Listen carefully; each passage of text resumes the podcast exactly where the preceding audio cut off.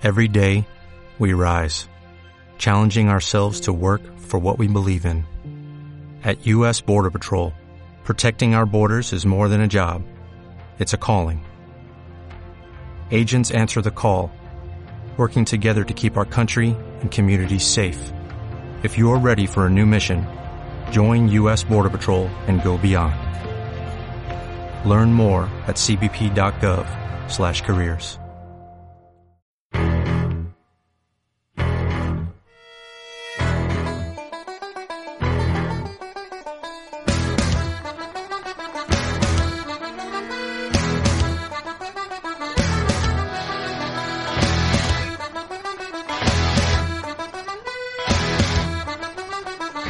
tal? Muy buenas, bienvenidos un día más al podcast de básquet entre comillas. Bienvenidos a este maravilloso podcast donde tenemos menos contenido que otros días, pero probablemente eh, dure lo mismo porque nos enrollaremos en pues ciertos debates, probablemente que no tengan la menor importancia, pero que para nosotros lo tengan. Así que bueno, eh, por comenzar eh, abiertamente, vamos primero a presentar a Don David Sánchez Lasso, que hoy no nos trae ACB. No, muy a mi pesar. Bueno, voy a tu pasar. Son dos semanas ya sin ACB. Pocas, me parece. Pero la semana que viene vuelve y además vuelve por todo lo alto con un Manresa por la brada. Exactamente. Así que luego lo recordaré. Exacto. Eh, también tenemos a don Mario Cuervo, el cual pues hoy su equipo ha metido 70 puntos. Bueno, digamos que un, jugador de su equipo ha metido 71 puntos. Un jugador de su equipo ha metido 71 puntos. eh, que pues todos estamos deseando de que esos 71 puntos pues, puedan servir para algo en su carrera. Bueno, eh, muy buenas Pablo, encantado de saludarte aquí de nuevo. Eh, bueno, la, la verdad es que los 71 puntos son un hito histórico, de hecho es su máximo anotador histórica, hablamos de Damian Lillard, y aparte es eh, su máximo eh, en triples también, y una cuanta más cosas que luego comentaremos en su momento. Pero aparte de eso... ¿Cuántos como triples también- metió Mario? Tres. No hagas el chiste. Y eh, después de decir este, este buen número, eh, vamos a comentar también la Euroliga, por supuesto, que ya quedan nueve jornadas para acabarla y que está la cosa muy, muy apretada. Es verdad que hay un par de equipos, que lo hablaremos, que van para arriba y otros que van para abajo. Pero bueno, iremos luego con, con todo ello, por supuesto, la NBA, que luego comentará Pablo, si tiene gusto de hacerlo. Sí, sí, Mario cayó completamente, pero se dio cuenta a tiempo de, parar el no, golpe. no sabía que ibas a tirar por ahí. No, no, la verdad es que ahí está. Eh, iba a decir, eh, más allá de, de esto que estamos hablando, eh, iba, a decir, iba a decir otra cosa, que es que eh, hoy volveremos a retomar, pues gracias a Damian Lillard, ¿no? Eh, el magnífico y maravilloso debate de eh, los jugadores que meten muchos puntos. Así que nada, pues ahí está, ahí está la situación. Pero eso ya, como dice Mario, en NBA. Así que bueno, vamos a comenzar, si os parece, por, eh, por el tema de las ventanas, que es verdad que ha habido... eh, bueno, en España no se juega absolutamente nada, de hecho fuimos con Jay Sorolla. Fu- Fuimos, fuimos a exhibirnos. Fuimos a exhibirnos exactamente. Eh, lo peor es que ganamos uno de los dos partidos, increíble. Hombre, a ver, que Islandia juego yo ahí. Bueno, a ver, eh, Triple porque ¿eh? el segundo mejor jugador de Islandia juega en el Lucentum. dicho esto, eh, Es que todos son quejas, macho. no es Damian Y Lillard. que se han quedado a un punto del mundial. Sí, bueno, sí, Sí. a- eh, por basquetabilidad general no han entrado. Quiero decir, por cierto, que eso, particular. Me he enterado Sí, que Nico Ricciotti está jugando en Islandia. sí, está Sí, jugando claro, en claro. Islandia, sí. Y tiene un blog contando la vida. Bueno, eh, Estaba, Sí, y de hecho estaba en hizo Le Plata y luego Vegas contándolo. pues que- Muy y- interesante, por cierto. es divertido, así que También habló de eso topa en el Madrid con Messina. Eh, nada, comentar de las ventanas, como dice Pablo, pues España ganó 1 de 2. Esperable porque Italia al final tenía mejor equipo y Nico Menion es mejor que cualquier jugador que fue con España. También es verdad No que estoy de cuando, acuerdo. cuando llevas al equipo B y encima eh, los buenos vienen reventados de la Copa del Rey y no están tus dos mejores jugadores en ataque, que son Brizuela y Javier Fernández, pues es complicado ganar un partido a un equipo como Italia con Francis Alonso y Juan Núñez, que no, no me defienden ni a mí. Eh, pero no pasa nada. El equipo dio la cara eh, y el mejor fue Tyson Pérez, la verdad, de- entre los dos partidos. Y Miki Salvó no estuvo mal en el partido contra, contra Islandia, que fue un partido que se ganó sin mucho brillo, porque Islandia es una selección eh, bastante floja. Eh, pero bueno, vamos al, al turrón porque ya tenemos las 32 selecciones clasificadas para el Mundial y ha habido sorpresas, especialmente en el continente africano y en el continente americano. En el continente africano tenemos dos selecciones que han dado la campanada, una de ellas que tiene uno de los mejores jugadores de Europa en su equipo, que estamos hablando de la selección de Cabo Verde, de un pequeño país de tan solo 500.000 habitantes, que se ha metido en su primer mundial con Tavares pues, como, como principal baluarte, que jugará su primer mundial en esas pequeñas islas en el oeste de África. Y luego tenemos al país, eh, un, bueno, un caso muy curioso, que es el país más joven del mundo, Sudán, que se formó en 2011 tras una guerra civil, bueno, que no fue Desafortunada. nada más pacífica, digamos, y un país con muchísimos refugiados, más de 300.000. Y también el más pobre del mundo. Y, y más pobre del mundo. Y que se ha metido eh, en la, eh, como segunda de grupo, tan solo por detrás de Egipto, se ha metido en el Mundial entrenada por, ojo, Luol Deng. Eh, que no deja de ser divertido, aunque recordemos que Luol Deng eh, defendió la camiseta de Gran Bretaña. Y Hay que decir también que es, que el, peor, el, peor el peor estado del mundo, o el estado más frágil del mundo, ya que es el estado con más posibilidades, o sea, el estado falli- eh, fallido, eh, por así decirlo, número uno, pero claro, negativamente, ¿no? Claro. El estado Es- más eh, eh, fallido del mundo es Sudán del Sur, que superior recientemente a Somalia, que es otro país, pues, en, una, Sí. en un momento complicado. Bueno, Pero no tiene que- tanto juego el baloncesto. que el momento es complicado. Eh, hay que decir que no jugaron sus grandes estrellas, que bueno, son jugadores más o menos conocidos como Wayne Gabriel, eh, como incluso Tom Maker, que tuvo una carrera breve pero intensa en la NBA. Eh, bueno, ahí, ahí está la selección de Sudán del Sur. Bol Bol también, Bol es el Bol. hijo de Manute Bol, Sí, que claro, además claro. Manute Bol fue, eh, estuvo muy implicado en los, en los hechos de la independencia. Y JT Thor también y de está ahí. hecho Y de hecho acabó, acabó Manute Bol arruinado, murió Mm. completamente en la miseria a base de ayudar a su país. Eh, la verdad es que es un, es un hombre que más allá de- del tema del baloncesto eh, tuvo una vida espectacular y bueno, Mm. pues eh, hizo muchas labores humanitarias y tal. Y de hecho, Wayne Gabriel que hablabas es un jugador que llegó a Estados Unidos y llegó eh, saliendo de, de Sudán del Sur eh, porque es, él es refugiado de, Sí. de- de la guerra y tal. Entonces, también es un jugador que tiene muy presentado a su país. Eh, y ya por último decir que bueno que tanto la selección de Cabo Verde como de Sudán del Sur se han clasificado al mundial en detrimento de equipos históricos eh, africanos que bueno nunca hacían gran cosa pero siempre estaban ahí estamos hablando de selecciones como Senegal como Nigeria que estuvo en los Juegos Olímpicos y no Lo tuvo- Nigeria es para estudiar. no tuvo un mal papel en los juegos y tiene un equipo bastante potente Sí, y, sí. y o, o, o Ninguno equipos- con pasaporte nigeriano, pero bueno. Es bien cierto. O equipos como Túnez, que siempre estaba ahí. Es verdad que Campeón bastante. Campeón de África. A ver, y bastante. Tiene bastante que ver, ¿no? En esos buenos años de Túnez, la figura de, de Salah. Eh, y luego tenemos que hablar de la subcampeona del mundo, que no podrá defender el subcampeonato, ni el campeonato, ni, ni nada Ni por el nada. estilo, porque eh, ha caído eliminada. Tenía que darse una, chi- una, una tremendísima Carambola. carambola, gracias por la palabra, no me salía, y se dio. Eh, tenían, que dar- tenían que perder contra la República Dominicana, así Pues fueron. Tenían que dar cuatro resultados distintos que se dieron, y la selección argentina no jugará el mundial a pesar de ir con Facundo Campazzo y con Gaby Deck a. Las- no, no, no, no, perdón. Y con la prohibido. No, y ha pronunciado mal un nombre, ¿no? Eh, Rotundo fracaso. Creo que sería mejor. Es mejor verdad, pido disculpas a la audiencia por pronunciar mal el nombre de rotundo fracaso. Eh, eso, Argentina que se queda fuera, eh, apeada por una Puerto Rico capitaneada por el nuevo jugador del Betis, jugador además. Puerto Rico, eh, eh, Puerto Rico, República Dominicana. República Dominicana, perdón. República Dominicana, que eso, apeada por el nuevo jugador del Betis, por Jan Montero, que además recordemos que fue drafteado el año pasado en, en hace dos drafts de, de la NBA.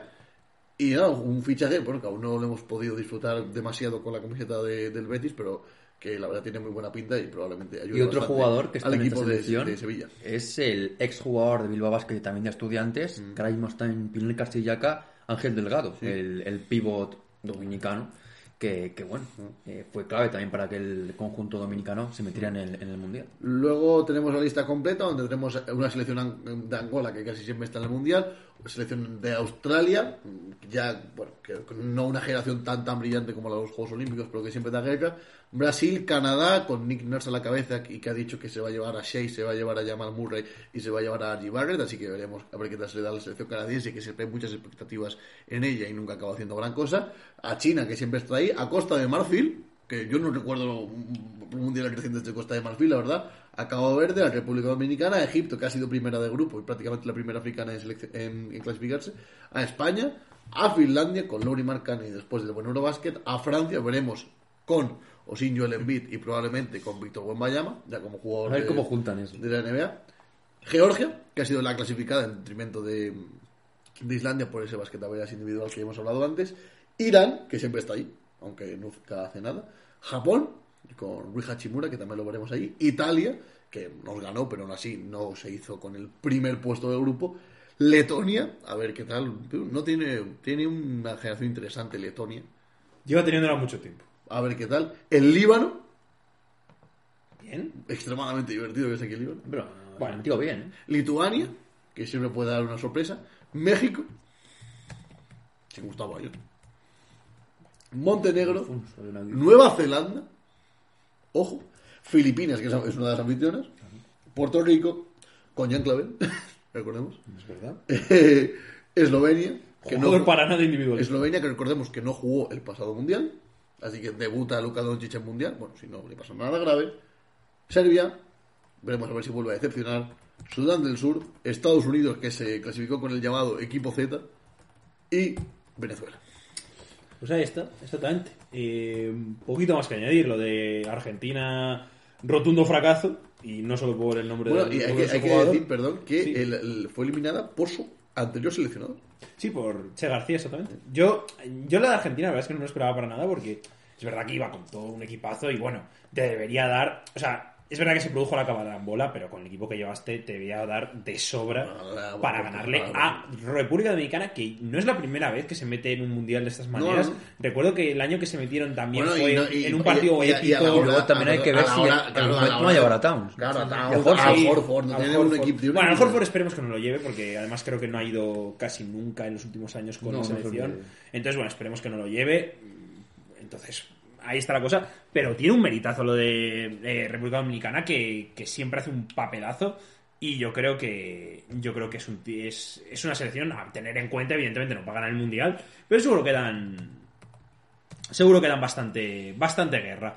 Así que nada, eh, bueno, y que también estará el, nuestro amigo, bueno, el amigo de Mario Sadel Rojas, probablemente. Sí. Ahí está. No Así- me acordaba de este dato. Exactamente. Pues ahí tienes otro. Bueno, por cierto, que no lo hemos dicho, perdón, hay otro conocido de la CB en la selección de República Dominicana, que es Andrés Felipe. Sí. Es verdad. Happy, exactamente, que estará feliz. y Eh, sí Mario, por la favor. Copa. Vamos, Vamos con, la Euroliga, porque de las ventanas... Primero, que- primero Pablo, como siempre, acuérdate. Hombre, de por supuesto. Recordar cómo han quedado cada uno, ocho partidos esta jornada. Cada que uno de sí los ocho partidos, ¿eh? Cada uno de los ocho partidos. Exactamente, ya, ya con lo de Turquía ya me... Iba a decir superado, evidentemente superado no, pero eh, sí que... Es verdad que ese- tuvimos durante la semana otra réplica Sí, del terremoto. pero, es verdad que no sí fue que con tanta importancia, de hecho parece que ni siquiera se produjeron destrozos. Pero bueno, en principio, pues eh, ahí, está, ahí está la cuestión. Eh, vamos con los eh, resultados de esta jornada que se jugó entre el 23 y el 24 de febrero de eh, 2023. Eh, el Maccabi Plaitica de Tel Aviv ganó 90-82 al Bayern de Múnich y se coloca en playoff, cosa importante. Eh, se hacen con esa octava posición. tuvimos un duelo por todo lo bajo. El Emporio Armani Milán ganó 78-76 al Panathinaikos, por lo tanto pueden hacerse eh, una idea a los oyentes de en qué momento de la temporada está el Panathinaikos. Spoiler, no es muy bueno. El Real Madrid que ganó 96-69 a Zalgiris de Kaunas, ya sabemos que Zalgiris de Kaunas eh, pues es un equipo que eh, fuera de casa pues no es lo mismo que dentro de casa. Y también con las bajas que tiene muchísimo. También es verdad Es que tiene muchas bajas, como Pablo, madridista. Sí, no, y es verdad que, que tienen eh, pues lo de Quinanevas y todas estas cosas. Eh, y el último partido de la, de la jornada que se jugó a las 9 de la noche entre el Partizan Mozart de Belgrado, que quedó un 90 y- el Fenerbahce quedó un 94-97 en favor del equipo de Itudis. Ya el 24 de febrero, eh, jornada del viernes, se jugaron el Cebenda Cebenda 72, Alba de Berlín 87, último partido del Cebenda Cebenda eh, sin, eh, sin Facundo, sin Facundo Campazo. Sin rotundo fracaso. Sin rotundo fracaso, exactamente. Eh, siguiente partido que se jugó en el Astroval, el Asbel, que perdió 89-90 contra el EFES. Eh, Bueno, lesión hay que hablar de- del EFES Sí. porque... Luego hablaremos, supongo que lo tema Mario. Porque, ojo, Pero sí. Y hay que decir que, bueno, que perdieron a Michik eh, por Bueno, una lesión. no, le, le perdieron antes. Bueno, es verdad, le perdieron antes, de baja antes de, de jugar esta, esta la Copa de, de Turquía en este caso. Sí, bueno, pero acá han perdido. Michik. Sí. Lo, lo hemos perdido. ha, vuelto, ha sido volver Larkin y perder a Michi. Sí, lo hemos perdido. Eh, Virtus Grafedo Bolonia 88, eh, Basconia 83. Perdió otra vez Basconia ante un equipo que, bueno, va en estas últimas jornadas eh, bastante mejor. No, no así como Vasconia. Bastante mejor. Por este partido que sí lo entrenó eh, no lo hemos comentado, pero bueno, sí lo entrenó Sí. eh, Scariolo y Luis Gil eh, debutó Fue el como que primer entrenador de la selección española en el partido Sí, porque total, como no se juega nada, pues eso. Valencia Basket 85, Olympiacos 92, ya hablaremos luego, pero bueno, Val- Valencia que empezó bien y luego no siguió también. Eh, Y Fútbol Club. un ter- un tercer cuarto y por último, vacío. un magnífico Fútbol Club Barcelona 80, AS Mónaco 70, en probablemente el mejor partido de la jornada y con el mejor equipo de toda la Euroliga, que es sin duda el Barcelona de Salunas de Silvicius. Dicho esto, Bueno. eh, don Mario Cuervo, Vamos a comenzamos a hablar de la jornada. Vamos a hacerlo eh, de manera diferente a como vamos a hacerlo. Vamos a hablar primero de los resultados de cada, de cada equipo, de cada partido, luego el quinteto y luego la clasificación. Ahora vamos a hacer primero la- el quinteto de la jornada. Vamos a, a hablar luego de cada uno de los jugadores, por supuesto, pero individualmente me he quedado con cinco. Eh, Thomas Wolcap es el base de este equipo, hizo un partido contra Valencia Basket. Lorenzo Brown volvió de su lesión y lo hizo de maravilla ante Bayern de Múnich. Marco Goodrick que hizo un partido brutal frente a. Partizan. Y por dentro, eh, Will Clyburn, clave en la victoria de Efes ante Asbel. Y Matías Lesor, que no ganó su partido ante Fenerbahce, pero sí que hizo un gran encuentro. Vamos primero con la clave sobre Barça y sobre Real Madrid, porque hemos comentado la semana pasada con el tema de la Copa del Rey que eran los equipos que quizá tenían más que demostrar en esta próxima semana en Euroliga. Y no sé si será mm, algo muy fiable, pero sí que se ve algunos cambios en ambos equipos. Sobre todo me refiero al quinteto inicial de ambos equipos. Por parte del Real Madrid salió con un quinteto formado por Nigel Williams-Goss, Fabián Koseg, eh, Gabriel Deck, Peter Corneli y eh, Walter Tavares. Un quinteto titular que eh, solo repiten eh, Goss, Deck y Tavares de que se jugó la, la Copa de- del Rey, sobre todo con un nombre para mí eh, clave eh, en este quinteto, en este caso que no está, que, que es Chana Musa, que jugó de sexto hombre, jugó de anotador del banquillo, jugó en total 19 minutos, no llegó a 20 minutos, y anotó 17 puntos y cogió además 5 rebotes. Fue un partido muy bueno de Musa en ese rol de sexto hombre, que no sé si por el golpe que sufrió en la Copa del Rey, que a lo mejor tuvo la semana tocado y volvió a jugar, pero no está muy bien del todo y no se lo titular por eso, o porque ha decidido Chus Mateo de repente cambiar su rol a ser un jugador pues más microondas desde el banquillo, en cual- en cualquier caso le En funcionó. una nueva vuelta de tuerca de las tácticas de Jesús. Luego también otra cosa que quiero destacar de este partido fue la aportación de Nigel Williams-Goss, que jugó mucho más que lo que se hace habitualmente, también teniendo en cuenta que está de baja Jul en torno a, a más de un mes, y jugó eh, casi 19 minutos. Nigel Williams-Goss acabó con 12 puntos, 2 rebotes y 3 asistencias. Hizo un buen partido el jugador eh, americano y realmente me gustó el rato que estuvo Goss. Y luego otro jugador que, bueno, vamos a ver si mantiene esta, esta mejora o no, que a lo mejor es un partido, como otra vez ha sido durante la temporada. Van Samporia que acabó con 11 puntos y 8 rebotes. Esto permitió además que Tavares descansara mucho más, que llevaba un mes de febrero muy cargado y acabó solo con 16 minutos en pista, lo que anotó finalmente 16 puntos también. Eh, Tavares, que como ha dicho luego Lasso, se fue a Cabo Verde para ayudar a su selección a meterse en el Mundial. Eh, por parte del Barça, eh, bueno, antes que comentar del Barça, vamos a hablar de Zalgiris, que perdió, pese al, al gran partido que hizo Verdex con 16 puntos y 4 rebotes, pero bueno, no fue tampoco su, mejor partido y otra vez pues esa baja de, de Keegan Evans, no acaba de estar bien acoplado a Taylor y no vemos tampoco bien a Polonara y este Zalgiris que hace apenas un mes parecía candidato, claro, a, a playoff, ahora mismo creo que está cayendo y puede acabar, pues, tal y como está igualada la clasificación, diría décimo para abajo. Vamos Nada, lo tiene muy complicado para meterse, yo creo. Y eh, vamos con el Barça Mónaco, un partido eh, en el que el Barça pues también hizo algún cambio en- en cinco inicial respecto a los partidos anteriores. Eh, es verdad que no hubo más que dos cambios, en este caso en el Barça, igual que en el Real Madrid, y dos cambios que hicieron un buen partido. Eh, por una parte Abril, que salió en cinco inicial en lugar de Kalinic, hizo un buen, un buen inicio de partido Alex Abrines, y luego eh, puesto de, de titular lo ocupó Sertak Saldi en el lugar de Jan Vesely, que es verdad que luego estuvo muy bien desde el banquillo. Vamos a ver si se mantiene este rol o no durante las próximas jornadas. Y el Barça, que ganó de manera, yo diría, cómoda, porque realmente el Mónaco en ningún momento parece inquietar de, de verdad al equipo azulgrana, con un buen partido de Vesely, con 12 puntos, 7 rebotes, 3 asistencias, y los 15 puntos de Satoransky, que estuvo muy bien. el Sobre jugador- todo al final. el jugador checo. Y vamos a ver si mantiene esta buena dinámica anotadora o se sigue un poco en su 5-5-5 que se va a- a- habitualmente a hacer. Y luego también, otro nombre que quiero destacar, pese a que no fue un buen partido suyo, acabó con 12 puntos Corey Higgins, pero verá que no fue tampoco su mejor encuentro, acabó con 4 pérdidas y varias de ellas fueron faltas en ataque, que al final arrastraron mucho a su equipo. Y algunas de ellas, vamos a decirlo todo, Ya, bastante sí. dudosas con el criterio arbitral que en un momento concreto del tercer cuarto, justamente en una de esas faltas de, de Higgins, eh, el Barça se podía poner a más de 15 puntos, eh, una falta muy dudosa que fue pitada. Y eh, desde ahí, pues el Barça empezó a meterse en una dinámica un poco negativa que le hizo, pues prácticamente el último cuarto volver a las andadas de algunos partidos recientes como el de Unicaja. Pero esta en esta ocasión el Barça, sobre todo gracias a Satoransky y ese 2 más 1 final y tal, eh, sí que consiguió hacer eh, un mejor partido y la verdad es que me sorprendió porque hubo varios momentos, sobre todo el último cuarto, donde esos fantasmas parecía que volvían. Ya digo, creo que se llegó a poner a 6 el, el, el equipo, el equipo de, de Obradovich por ahora. Y, la verdad es que el Barça lo hizo muy bien. Hay que destacar, ya sabéis que no me gusta nada, pero hay que destacar a Vesely, que me encantó el partido que hizo.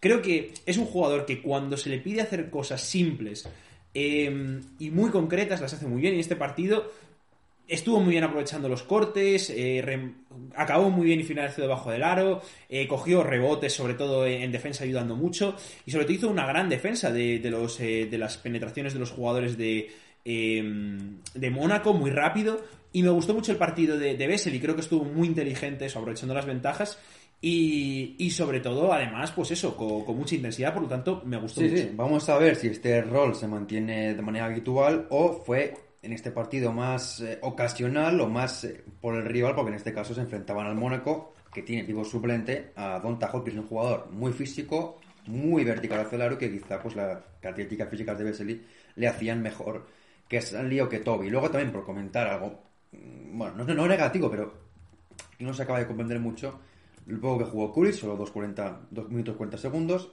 y los 0 minutos de Nagy. Que no sé, no acabo de entender mucho porque es un jugador con Y que este creo que podía ayudar en este partido. eh, juega tan poco. Pero bueno, una vez más, pues habrá que, que ver qué, qué ocurre con Nagy. Hay que decir una cosa del Barça. Bueno, si quieres acabamos el partido. Sí, Vas a comentar algo del Mónaco, supongo. Sí, Sobre todo, del tremendo Mónaco, eh, que es un equipazo. Las cosas como son, tienen jugadores eh, como John Brown, como Cobo, Jordan Lloyd, Diallo. Mike James es un equipazo brutal. El problema que tiene este equipo es que hay muchísimo talento, muchísimos jugadores muy buenos y, por supuesto, también muchísimo ego. Y sobre todo el ego se concentra en torno a la figura de Mike James, que es un jugador que todos conocemos, es un jugador que lo quieres muchísimo o lo odias muchísimo, porque es un jugador que no tiene grises, que es un talento brutal, que tiene momentos de, brillantez absoluta y que te puede dar un partido ganado, y que también te lo puede hacer perder por su falta de cabeza y por su falta de mo- momentos de, templanza. Y en este partido es verdad que viene de lejos, no viene solo de este partido, pero ya en la Copa de Francia, pues el Mónaco fue eliminado por, un equipo, creo que era el Bourges, ahora mismo no recuerdo si era el Bourges o otro equipo, que perdieron un partido que tenían completamente dominado, el Mónaco, y que Mike James acabó el partido autoexpulsado por, por, por una, bueno, una decisión que no comprender mucho, y bueno, no acabó el partido bien, y luego eh, Obradovich en la rueda de prensa pues dijo que no iba a comentar el tema de con Mike James. Evidentemente él sabe que su opción para seguir el partido de Mónaco es llevarse bien con Mike James. Lo que Y pasa... algo que lo parecía. Bueno, lo que pasa es que este viernes volvieron a perder contra el Barça. Mike James tampoco hace un mal partido, las cosas como son, pero sí que hace un mal final del encuentro, donde acaba totalmente desquiciado, eh, enfadado con su entrenador, con sus compañeros, con todo. Y eh, bueno, pues vemos unas imágenes, eh, sobre todo un tiempo muerto final, en el que Obradovich marca una jugada, Mike James discute con él, y al final Obradovich dice que, bueno, cada uno haga lo que le dé la gana, que es lo que al final acaban haciendo. Y luego hay otro momento también en el que hay una discusión entre Mike James y Alfa Diallo, en el que el jugador eh, francés, creo que es francés Alfa Diallo, eh, discute con Mike James y que lo tienen que separar para que no le, como dicen los argentinos, le, le muela piñas. Y al final, y- Por la cara. ya que estaba aquí, y luego pues también hay que comentar Golpe Le golpe. caguen a trompadas. Golpe back, golpe viene y los muchachos se detienen. Nos Yo- vamos de no. Hay que decir una cosa de, de esa jugada que, que acaba con un triple de Mike James. Algo que. No, no, un tipo de copo. No, sí, sí, es verdad, pero la siguiente jugada que es la de ya donde, Ah. donde está Alfa Diallo convulsionando en el banquillo y tiene, y tiene toallas por encima y el jugador sujetando. Es increíble, esa, esa cosa es increíble. Eh, Mike James tira un triple que es el segundo del partido, pero que es que no hace nada en todo el partido desde la línea. Es impresionante. O sea, eh, Mike James para mí jugó como muy a desgana. Eso, no intentó triples, no intentó sus tiros, eh, solo prácticamente metió bandejas y bombitas. No sé, la verdad es que es un poco, es un poco lamentable, eh, pero lo más lamentable es, eh, es, es eso, es la imagen que dan de equipo eh, terrible. Yo no sé, la- el futuro de Obradovic probablemente pues no esté muy cerca de Mónaco. Pero hay, de- hay que decir, hay que decir una cosa con Mónaco que lo comentaba con Mario eh, hoy que, que veníamos en el tren eh, unidos y hablando sobre esta sobre la vida. eh, que a mí me llama la atención este Mónaco lo distinto que es cada partido que lo ves. Es que es un equipo que cada, cada vez te sorprende. O sea, un día es un equipo rocoso defensivamente y que no mete un punto, otro día eh, defiende súper bien y otro día, perdón, otro día no defiende, eh, otro día ataca muy bien, otro día ataca eh, con muchos jugadores, otro día es un Mike James sistema. O sea, no tiene ningún sentido. El equipo es- recursos este equipo Exactamente, cada que- día juega una cosa, cada día juega de una forma y eso es, es increíble. Sobre todo, que ostras, un equipo que suele defender bien, dirás, bueno, igual algunos días no defiende muy bien, pero es que hay, días que es terrible, como el día este del Barça, porque me acuerdo del anterior partido, que, fue un partido eh, muy malo defensivamente, perdón, muy bueno defensivamente del, del, del, em, del Mónaco, y si me dices que ese equipo que hizo el partido en la primera vuelta es el mismo que hizo este partido en la segunda vuelta, no te creería absolutamente nadie. Entonces, ha pasado ya muchas veces, pero el Mónaco es un equipo muy complejo de entender y sobre todo muy difícil de prever de cómo te va a salir a jugar, porque es un equipo, eso, tan cambiante que incluso los propios pivots, eh, Monteyunas hay veces que, que juega eh, más por fuera, otros días más por dentro. Que ahí no es su mejor. No, no, por supuesto, pero que, que llama la atención que un equipo Sí, sí, sí. tan bueno tenga tantas formas diferentes de jugar y no en sentido positivo, sino todo lo contrario. Sí, y bueno, ya vamos a terminar con el tema del Mónaco. Eh, vamos a ver sus próximas jornadas, porque al final es un equipo que es un polvorín ahora mismo, pero que al final las victorias se acaban uniendo a los jugadores y a los equipos. Y también hay que comentar que tampoco será la primera vez que Mike James es un entrenador del Mónaco, ya pasó con Brendan Mitrovic, y tampoco será la primera vez que a mitad de temporada Mike James se va de un equipo por actos disciplinares, ya pasó con el CSK hace dos temporadas. Vamos a ver qué pasa con Mike James, que siempre nos sorprende y seguramente tenga algo más reservado. Y Eh, antes... Una cosa antes de la... ¿Vas a la siguiente clave? Mm, iba a pasar antes de la clave, pero primero iba a comentar. Es que lo del mercado lo quiero dejar para el final. Sí. Ah, lo de Volmar. Sí. Pues espérate, si lo dejamos para el final. Vale. Y voy a comentar una cosa eh, muy divertida de Thomas Hertel. Bueno, lo, lo he visto hoy leyendo. Hablando de Mike James, lo, he- lo he estado leyendo en el mundo deportivo hoy. Y justamente lo estaba buscando ahora para decirlo. En tu periódico confiable. Por supuesto. Eh, eh, ha, ha construido una entrevista a un periódico francés, eh, Thomas Hertel, donde, por supuesto, ha sido completamente conciliador con todos los equipos recientes españoles en los que ha estado. No, evidentemente no. Eh, ha sido humilde, ¿no? Eh, ha dicho, o sea, básicamente el, el titular que, que desprende de la entrevista de Hertel es que nada de lo que pasó fue su culpa, sino de sus entrenadores. Lo cual, yo digo una cosa, puede ser verdad, pero, pero quizá dos. ya dos entrenadores que te pase lo mismo tal. Os, os cuento un poco lo que, lo que dijo Hertel de su etapa en el Barça. Dice, estuve cuatro años en Barcelona y las dos primeras temporadas fueron muy bien. No necesariamente tuvimos los resultados esperados, pero no fue mi culpa. Un tío humilde, cuanto menos. En mi tercer año me lesioné. Y luego el club fichó a Salunas y que vicios. Es un entrenador que no me quería desde el principio, dice, ¿vale? Dice- y luego continúa y dice, empezó a inventarse cosas, como si yo fuera el problema del equipo. Como si yo lo fuera. Desde el principio la cagó porque no me quería en el equipo y luego el club cambió por completo. Antes de que llegara Saras, todos me querían, incluidos los entrenadores y la afición. La afición incluso cantaba la marsellesa varias veces. Desafortunadamente, todo cambió sin ninguna explicación. Bueno, recordemos que... Ya le canta lo del avión. Exactamente. Ertel eh, pues se va al, eh, bueno, en ese partido infausto contra el EFES le dejamos en, en tierra de una forma pues quizá un poco lamentable y luego pues recordemos que ficha por el Real Madrid donde eh, tiene esa infausta noche contra el Panathinaikos en Grecia donde sale con Tonkins y con Jause eh, de fiesta. Ertel, preguntado por esto, dice lo siguiente. Dice, una vez que ocurrió este hecho, el hecho es el salir completamente borracho por Atenas, Pablo Lasso comenzó a inventar cosas. A partir de ahí, rápidamente encontró al culpable y me usó como chivo expiatorio. Hombre, yo diré una cosa. A el culpable, evidentemente, de salir de fiesta era él, pero bueno, aquí cada uno. Dice, acumulamos derrotas y Pablo Lasso no sabía cómo salir de ahí. Así que en lugar de hablar de él y de las pérdidas, se desquitó conmigo, enfatizó el jugador. Pobrecito. Recordemos que el Madrid acabaría ganando la liga. Eh, y luego Sí, acaba con una frase maravillosa que a mí me encanta, que es que, que evidentemente es la ilusión de responsabilidad llevada al extremo, que es en el Barcelona fue una injusticia, el entrenador no me quería desde el principio y luego dice, todos los días me hacía sentir mal hasta que me fui del club. En el Madrid me equivoqué, pero no lo hago. No lo hago en el sentido, supongo, de, eh, de que, de que al final También hay que, hay decir que actualmente está vetado de la selección francesa por jugar en el cine de San Petersburgo. Exactamente. Ya continuamos, perdón. Vamos con la siguiente clave, que es sobre un ex equipo precisamente de Ertel, que es Basconia, que está en un momento de temporada un poco en crisis. Complejo. Este partido la verdad es que fue una señal de ello, porque es un partido que Basconia quiere, que Basconia lo intenta, pero que no les salen las cosas. Primero, porque en ataque tienen una sequía brutal.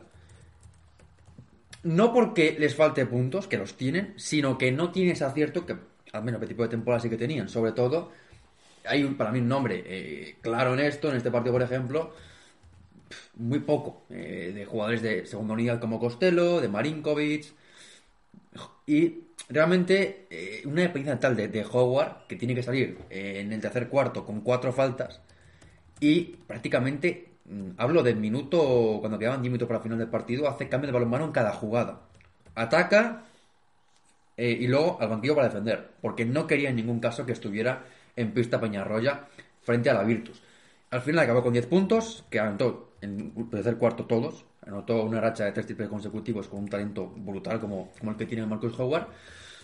Pero es que el problema que tiene Vascoña es que eh, cosa de un jugador como Michael Howard, eh, si te va bien, te va muy bien, pero cuando no tiene el día, pues tu equipo se apaga. Y eso que en este partido apareció la mejor versión, o casi de las mejores versiones de la temporada y casi de su historia en Vasconia, de Roca Gerard, que acabó con 25 puntos y 7 rebotes, y de hecho el último cuarto prácticamente solo anotó él. Se tiró todo y más, pero metió mucho parte de ello y sobre todo hizo algo que le pedimos mucho y es ir para adentro. Es un jugador que normalmente, es verdad que aquí tiró nueve triples, las cosas como son, pero fue un jugador que en el último cuarto sí que fue mucho para adentro, fue valiente, sacó falta y sacó varios 2 más 1. Y eso fue algo que su equipo le, se pudo agarrar para intentar pelear por la remontada.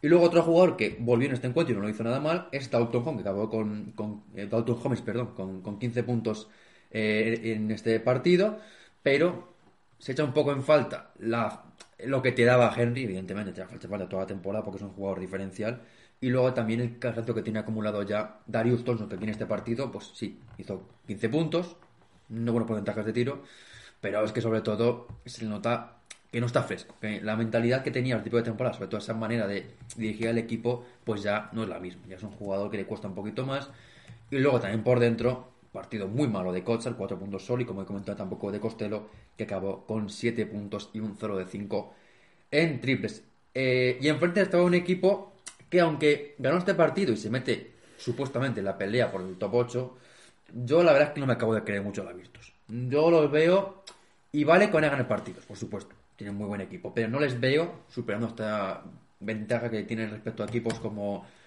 eh, Valencia, propio Vasconia, eh, quizás sí, pero no la veo con Partizan. Y yo creo que este partido realmente lo ganó el menos mal, porque para mí la Virtus en este partido no fue tampoco muy superior. Tuvo un momento de racha muy bueno en el último cuarto con Bellinelli que acabó con 15 puntos. Y bien Sengelia, que hay que decir, Sengelia por, cierto, jugó este partido y luego se fue a Georgia para meter a su selección en el, en el Mundial. Y luego eh, sí que hubo en este encuentro un eh, agente inesperado, que es Abudu Abbas, un jugador que llevaba sin jugar prácticamente dos años, volvió a jugar en enero y en este partido se encargó de la defensa personal de Marcus Howard, que fue el que lo secó durante la primera parte, y acabó aún así con 10 puntos, con un 4 de 4 en tiros de campo. Tremendo el partido de Abudu Abbas, que completamente inesperado, se hizo un encuentro espectacular y le dio pues mucho a su equipo para esta victoria ante Vascoña. Como digo, no acabo de creer mucho esta Virtus, sí que mejoraron un poco, sí que compitieron, tienen buen equipo, pero no, no les veo superándose partido que tienen de desventaja respecto a los rivales que tienen por delante. Ahora de comentar este partido, vamos ya con la última clave. No, yo, yo creo que lo de la Virtus, yo sinceramente sí que creo que pueden, que pueden seguir un poco más para arriba. Al final, es un equipo que va de- claramente de menos a más. Y, Mm. y yo creo que. Yo creo que sí que. O sea, al final es verdad que están lejos porque llevan mal, pero. Que el último partido perdieron de 20 de Ya, eso es 30 verdad, es cierta- ciertamente. O sea, ahora mismo es verdad que están a un partido, lo cual, bueno, al final eh, puedes estar ahí. Y yo, sinceramente, de los equipos que hay por arriba, veo a muchos equipos mucho, en mucha peor situación que ellos. O sea, por ejemplo, Vasconia creo que pueden estar peor que ellos. Maccabi están bien, pero pff, Maccabi yo siempre lo decimos, ¿no? No acabamos de creernos, ni acabar de creérnoslos. Zalgiris, evidentemente, también está por encima de ellos. y Me yo creo creo que más van a Maccabi abajo. que a Virtus. Yo también, yo también. Bueno, no sé. Sí, puede ser, pero no sé. Es que al final Maccabi es un equipo tan irregular siempre que nunca te acabas de saber dónde va. Y yo Virtus confío mucho en su final de temporada. Yo, yo creo que pueden hacerlo. No sé. Yo lo que vi el viernes, ganaron a un Vascoña que no está nada bien y que es un partido que yo creo que si pasa en diciembre o en noviembre lo gana Sí. Vasconia. Puede ser. Pero no sé, bueno, al final están so- son una victoria esas posiciones de, de top 8, están ahí todavía, tienen además un muy buen basket average general, que eso pues al final viene muy bien de cara a posibles empates. Vamos ya con la última clave de la, bueno, penúltima clave de la jornada, que es el último equipo español, sobre Valencia Basket, que perdió ante Olympiacos, que actualmente el líder de la Euroliga, en un partido que fue de montaña rusa. El Valencia Basket hizo una primera parte muy buena, un primer cuarto. Es verdad que hubo en un segundo cuarto un parcial de 0-15 a favor de Olympiacos, que eh, igualó la ventaja que cogió Valencia Basket en el primer cuarto. Y esa ventaja la volvió a recoger un poquito en el final del segundo cuarto y llegó con 10 de ventaja al descanso. Luego, tras el descanso, eh, Valencia Basket colapsa absolutamente y llega un parcial de 13-30 en este tercer cuarto que acaba con una ventaja de 7 puntos al final del tercer cuarto para Olympiacos. La ventaja luego sigue aumentando hasta los 15 puntos y a partir de ahí Valencia Vázquez remonta, pelea, mete triples y al final acaba solo a 7 puntos, aunque verá que en ningún momento parecía que iba a ser posible la remontada. Por parte de Valencia la sensación es que se compitió muy bien y esto se combinó en alguna parte del partido al actualmente mejor equipo de Europa, con lo cual eso es positivo porque Valencia Vázquez hizo un muy buen partido, pero es verdad que muy regular. Hubo momentos de baloncesto brillantes, con una gran defensa y con un grandísimo ataque, pero también hubo momentos de baloncesto mm, horroroso, con muchas pérdidas y con falta, sobre todo de templanza eh, en el juego frente a un Olympiacos que subió mucho la línea defensiva, evidentemente, porque es un equipo que destaca por eso, es el equipo que menos puntos recibe de la, de Euroliga eh, en general, y que pues, subió un poco la línea defensiva y a Valencia Basket le ahogó. Eh, en este partido, por destacar, sobre todo un nombre, eh, para mí, Clem Preparic, bueno, para mí toda la gente, evidentemente, 21 puntos con 4 asistencias y un ojo, 5 de 7 en triples. Un jugador que lo que va de temporada no pasa del 20% de promedio en triples. Es verdad que estamos hablando mucho de él, como es un, como es un gran tirador, como es un gran jugador, un gran anotador sobre todo, pero esta temporada parecía más relegado a un rol, bueno, relegado también por su falta de acierto en el triple, por supuesto, pero más relegado a un rol de generador, de asistente, de director de juego incluso, y ahora pues de repente vuelve a tener un buen partido en el, triple, a ver si se mantiene durante lo que queda de temporada, que sería muy bueno para Valencia Basket, y aún así también asiste a los compañeros, con lo cual un jugador mucho más completo de lo que hace un año, que con esa falta de cierto exterior que ha tenido durante toda la temporada, se ha convertido en un jugador pues que aparte de anotar triples y de tirar muy bien, pues también puede generar juego. Y luego otro jugador que hay que destacar es James Webb, que acabó con 14 puntos, 3 rebotes y que, bueno, verá que tiró todos los triples que quería más y que metió 4 de ellos, pero sobre todo es un jugador que te aporta algo muy, muy bueno, pues ese puesto de 3-4 es un jugador diferencial. Y luego, pese a que numéricamente no fue eh, su mejor partido, me quiero quedar sobre todo con el primer cuarto, la primera defensa que hace Dulevich en el primer cuarto. Acaba con 9 puntos, 3 y 7 triples.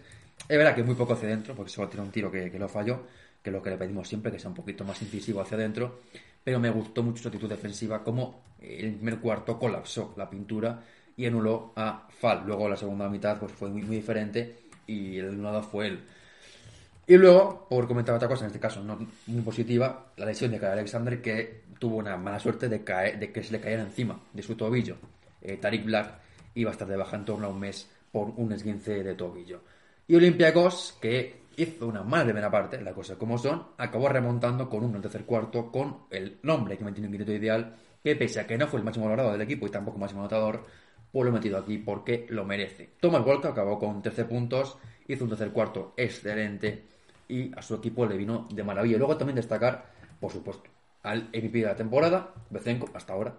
A menos ha sido de febrero, lleva otro MVP más para, para su cosecha. 20 puntos para Bezenkov, que estuvo la primera parte muy mal, lo acaba con 20 puntos, cosa que tiene los MVPs. Además, 7 rebotes y una asistencia. Aunque en este partido, otro nombre que hay que destacar también mucho y que no está en quinto ideal de la jornada porque su, en su puesto de jugadores que creo que lo han hecho un poquito mejor.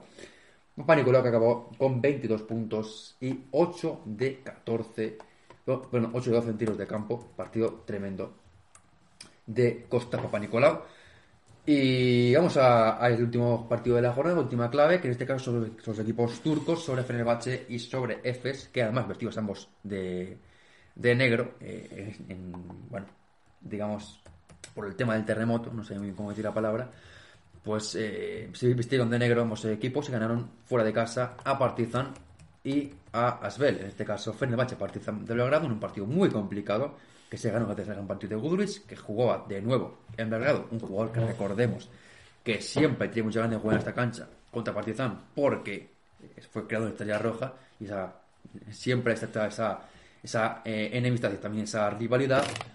Y acabó este partido Guduric, que luego hablaremos en el minuto de la jornada, por supuesto, con 25 puntos y 7 asistencias para 35 de valoración. Un buen partido, por supuesto, de Dison Pierre con 21 puntos y rebotes y los 15 puntos de Wilbekin. Por parte de Partizan, destacar los 25 puntos tremendos de Kevin Panther y los 17 puntos de Dante Exuna, además de los 15 y 11 rebotes de Matías Lesort. Y por acabar con el tema de este partido, voy a comentar un rumorcito de mercado nada más. Luego voy a comentar con el mercado serio que es eh, Jan Madar, que parece que el año que viene lo quiere de vuelta, o lo quiere en este caso, no de vuelta, sino en Israel, el Maccabi. Vamos a ver si acaba volviendo al conjunto, bueno, yendo a Israel, porque no ha jugado nunca en Israel. Jan Madar, el jugador de Partizan, también se puede sumar a ese, a ese nombre, por supuesto. El de Tamir Blad, que también lo quiere el conjunto israelí para, digamos, repatriar talento a su equipo. Y el último partido que queremos comentar es el Asbel, Efes acabó con un marcador muy igualado y que se decidió por eh, dos libres decisivos de Will Clyburn y luego también un row que comete Clyburn sobre eh, D. Bost, el jugador que llegó en este pasado mes de enero y que, bueno, pues este partido acabó con 7 puntos y que no hizo mal, aunque tuvo esa última jugada en la que yo creo que no es falta. Y si hay faltas antes, aunque verá que sí que se quejó D. Bost bastante, de hecho se fue con los colegiados muy enfadado, pero yo creo que no es falta, sinceramente. En cualquier caso, pues bueno, sí que se puede viajar a Asbel de alguna acción anterior, pero yo creo que esta nos falta. Y además, en este partido hizo 20 puntos Nando de Colo, que partió teniendo de De Colo, y 15 puntos de Yusuf Luego también por parte de, eh, de Efes, perdón, anotó 16 puntos Shane Larkin y 12 puntos anotó Roderick Bobois. Aparte de los 14 puntos de Elijah Bryan, con, 10 rebotes además, y los 20 puntos y eh, muchos de en el final de partido de Will Clyburn. Y vamos ya con el tema de mercado antes de la clasificación, porque hay que recordar que este próximo miércoles 1 de marzo se cierra ya el plazo para escribir nuevos jugadores en la Euroliga y que los equipos que buscan jugadores para fichar y para recordar sus plantillas tienen que hacerlo pues entre mañana martes y pasado miércoles porque después no pueden inscribir ningún jugador más en la Euroliga. Si llega con doméstica, por supuesto, pero no en la máxima competición eh, continental. Y sobre todo hay un equipo que está buscando jugadores y un jugador que está buscando equipo. Hablamos de Tyler Dorsey, que eh, fue cortado el pasado sábado, creo, en la J-League y que ha quedado libre. Es un jugador que ya sonó en su momento para fichar por, por equipos, sobre todo turcos eh, y también eh, griegos, en este caso el Olympiacos, que invitó a la pasada temporada, y que vamos a ver si su futuro eh, se resuelve para estas próximas horas. Ahora mismo, la situación al lunes, bueno, lunes, martes a las 12 y 44 de la madrugada, es que está muy cerca de jugar la, la temporada y dos más en Fenerbahce. A ver si acaba la cosa así o no, porque sobre todo creo que hay un equipo que quiere y además necesita ficharle de manera urgente, que es Efes, que va a perder durante al menos unas semanas a el actual MVP de la competición, a Basile Mitic, que va a estar de baja por una lesión de rodilla durante un tiempo. Vamos a ver si vuelve lo que queda de temporada o no, pero en cualquier caso, pues tal y como está el equipo, un jugador como Tyler Dorsey le viene muy bien. Y luego, el otro equipo que está interesado en ese fichaje, pero es más de cara a la próxima temporada, es eh, Olympiacos, que ya lo quiere recuperar después de la temporada pasada que hizo con ellos. Otro jugador que también está en el mercado, libre de la NBA, es Leandro Bolmar, que vamos a ver si su futuro eh, se resuelve en las próximas horas o no, y que el único equipo en el que parece que puede encajar es en el Barça, en el que ya tuvo varias temporadas y en el que le quiere su entrenador que ya le tuvo en esas campañas y con muy buen recuerdo. Vamos a ver si finalmente se acaba haciendo fichaje o no. Es un jugador que lleva sin jugar en la NBA dos años, desde que, no, tres años, perdón, desde que fichó por, No, dos, por dos. dos. Sí, sí, sí. Ha estado dos en Minnesota y luego uno en Utah, yo creo. ¿no? No, porque estuvo, o sea, se fue la temporada de la primera Final Four de Saras, por lo tanto, estuvo el año pasado y este. Mm, Sí, 100%. Bueno, me Sí, suena sí. que es una más, pero en cualquier caso no ha jugado prácticamente nada en este, en este tiempo y va a volver pues sin haber jugado mucho. Vamos a ver físicamente en qué nivel está y luego cuanto a ritmo, pero en cualquier caso es un jugador que si lo incorpora el Barça, vamos a ver que da así que vicios porque en el momento que lo tuvo, pues no contaba con, con White en ese equipo y no parecía pues que ahora mismo sea la mejor opción. Vamos a ver si cada verano sí lo es o si deciden finalmente verse con el jugador argentino en este momento. Vamos ya con la clasificación que ahora mismo está comandada, como siempre, bueno, como siempre no, como en las últimas jornadas, por Olympiacos, que manda con un balance de 18, 18 18 victorias y 7 derrotas, con un eh, buen balance. Luego segundo el Real Madrid con un balance 10 y 17-7, con un partido menos que Olympiacos, que le queda jugar ese partido pendiente contra el EFES por el tema del terremoto. Tercera aparece el Barça con 17-8 de balance. Cuarto Fenerbahce con 15-9. Ahí está un, un escalón importante. Quinto Mónaco con 15-10. A ver cómo sigue la cosa en Mónaco. Y luego tenemos un quíntuple empate entre Partizan sexto, Basconia séptimo, Maccabi octavo, Valencia Basket noveno y Zalgiris décimo con un balance de 13 victorias y 12 derrotas. A ver cómo acaba eso porque es una clasificación que está ahora mismo súper igualada. Y ese eh, quíntuple empate puede ser sex- sextuple, perdón, si el EFES consigue ganar el partido que le queda contra el Real Madrid. En caso de hacerlo, se pondría también con un balance de 13-12, que ahora mismo es de 12-12. Luego aparecen con 12 victorias solo la Virtus de Bolonia, que es el equipo que ve un poquito más lejos de esa clasificación. Y decimos tercero, aparece Estrella Roja, con un balance de 11-14. Hay que decir que Estrella Roja esta próxima jornada ya va a poder liberar por fin a Campazo, que podrá jugar su partido esta próxima semana. Y luego ya, eh, digamos, en el fondo de la clasificación tenemos a Milán, Bayern de Múnich, Panathinaikos, Asbel y Alba de Berlín, que esta pasada jornada ganó en la sala Pionir a Estrella Roja. Y ya acabamos con esta sección de Euroliga, con lo que tenemos esta próxima jornada 26. Ya llegamos a la. Bueno, jornada 26 que quedan ya luego 8 más. Muy poquito, lo que queda de. Muy poquito, pero también mucho, porque está todo igualado que se puede jugar cualquier partido. Jornada que se abre con un Bayern de Múnich Estrella Roja que seguramente la gente voy a recordar. Luego, un, ojo, 7 de la tarde, Barça, Zalaquiris de Kaunas, partido que puede ser interesante de ver, sobre todo para el Barça, va a seguir con esa buena dinámica. Y luego, 8 de la tarde, Panathinaikos Efes, 9 de la noche, Partizan, Alba de Berlín, y misma hora también para el, ojo, Mónaco Maccabi. Hay dos equipos con un carácter con un eco desmedido, son estos dos, y se van a juntar en este partido en eh, la sala Gastón Medisán. Y para el viernes tendremos un Fenerbahce Virtus a las 7 menos cuarto de la tarde. Luego un Asbel Real Madrid a las 8 de la tarde. Un, ojo, Basconia Valencia Basket 8 y media de la tarde. Y misma hora también para un Milán Olympiacos. Un partido entre viejas glorias, en este caso Milán, y el líder de la Liga, que es el Olympiacos, que tiene una visita más o menos cómoda para seguir como líder, pero Milán parece que va un poquito a poco para arriba, ya sin ninguna opción del top 8, por supuesto.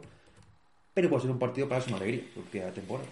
Exactamente. Eh, aquí acabamos Euroliga. Decir simplemente eh, que Leandro Bulmaro, eh, lo he estado comprobando ahora, que sí que es verdad que se fue eso, en 2021, se lleva dos años en la NBA, Gracias. uno en cada año, pero eh, lo que iba a decir no era eso, sino que es muy gracioso que en sus dos temporadas, concretamente en la de Utah, jugó 14 partidos y en esos 14 partidos tiró un 15% en tiros de campo. Lo cual me parece increíble. O sea, ¿Y ti- cuánto tiró? No lo sé porque no lo pone, pero un 15% en tiros de campo. O sea, lo, lo puedo buscar en un momento, pero, pero me parece increíble. Y bueno, pero bueno, mientras lo que iba a decir de, de, de Volmaro, o sea, a mí me parece que sería un buen fichaje en el caso de que el Barça lo usara eh, como, un, como un tercer base o como básicamente el rol que, que, en el que se fue, un tercer base, un perro de presa, un jugador para momentos concretos. Más allá de eso, me parece que es un jugador que si no ha mejorado el tiro en la NBA, que por los datos que se está viendo parece que no, eh, creo que es un, es un error darle muchísimo dinero si se le da. Entonces habrá que ver cómo lo, cómo lo gestiona el, el Barça, pero en mi opinión mm, sería un poco complejo, un poco complejo hacerlo. Veremos lo que pasa, porque al final pues tampoco se puede tampoco se puede juzgar este movimiento antes pero no sé la verdad es que no no, no me gusta no me gusta demasiado a priori ya digo depende de lo que se traiga eh, por cierto el, el, los tiros de campo que hacen el 15% metió solo 3 canastas en su carrera con los Utah Jazz de 20 intentos 3 de 20 y un 0 de 4 en triples eh, No fue un no jugador para la camiseta. Exactamente, la verdad es que. Eh, solo tres canastas. Ahí estamos. Dicho esto, de hecho, ninguna canasta vino de fuera de la pintura. Eh, dicho esto, vamos con. vamos con la NBA, que ha tenido una semana muy curiosa. Vamos a decirlo así. Es que, es que realmente ha sido curioso, porque tampoco es que haya sido ni bueno ni malo, ha sido curioso. Eh, la jornada empezaba con un partido bastante increíble, porque yo realmente eh, tampoco me pareció tan extraño. eh, el, a ver, es extraño en el sentido de que es muy alta la, anotación. Vamos a, vamos a introducir un poco el tema de hoy, que es el tema de la anotación otra vez, que por segunda vez esta temporada vamos a hablar de ello, pero creo que merece la pena. Eh, primero empezaba la semana con ese Clippers Kings, eh, que nos dejó un resultado tremendo, 175 a 176, eh, con dos prórrogas y algunos cuartos con unas anotaciones espectaculares. Eh, entre dos de los ataques, sobre todo el de los Kings, eh, mejores de la NBA. Yo, yo es que al final, y no precisamente por una mala defensa, porque los Clippers no defendieron mal los Sacramento Kings, en buena parte del partido, si veis el partido, eh, también defienden más o menos bien. El problema es que los ataques son muy buenos, la velocidad que jugaron los dos equipos fue espectacular, no solo el juego y el ritmo, sino la pura velocidad que juegan los, jugadores también fue eh, muy alta y sobre todo con mucho acierto. Eh, pero ya digo, yo creo que no por el por, por aderecer de defensa, pero fijaos la anotación de los cuartos, ¿no? 40-40 en el primero, 40-36 en el segundo, 37-34 en el, en el tercero, 36-43 en el cuarto. O sea, la máxima anotación en un cuarto fue 43 puntos y la mínima anotación fueron 34 puntos, que fueron los Sacramento Kings en el tercero. Eh, luego, evidentemente, las prórrogas 11-11 y 11-12, pero ya digo, eh, cualquiera que diría no se jugó nada, pues no se defendió nada, pues la verdad es que se jugó. Se, o sea, perdón, se defendió y se jugó el partido bastante seriamente. O sea, no, no fue un, no fue un, bacanal, sino, sino todo lo contrario. De hecho, además, eh, creo que sí, que fue este partido el que debutó Westbrook, eh, Sí. que jugó 39 minutos con 17 puntos, 14 rebotes, 5, asiste perdón, 5 rebotes, 14 asistencias.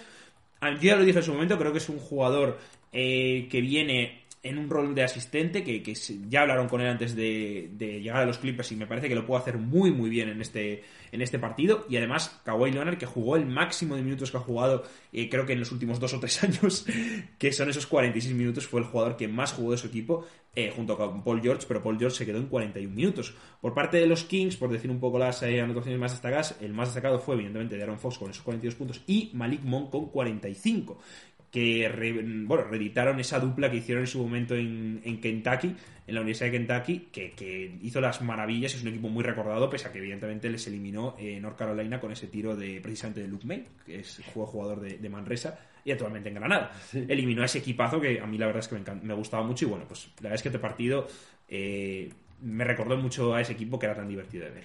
Eh, por dar datos, eh, el partido se quedaron a eh, espérate que estoy haciendo el cálculo rápidamente a 19 puntos del partido más anotador de la historia que fue en el año eh, 1983 entre los Pistons y los Nuggets. Recomendable este partido porque el partido este es una barbaridad.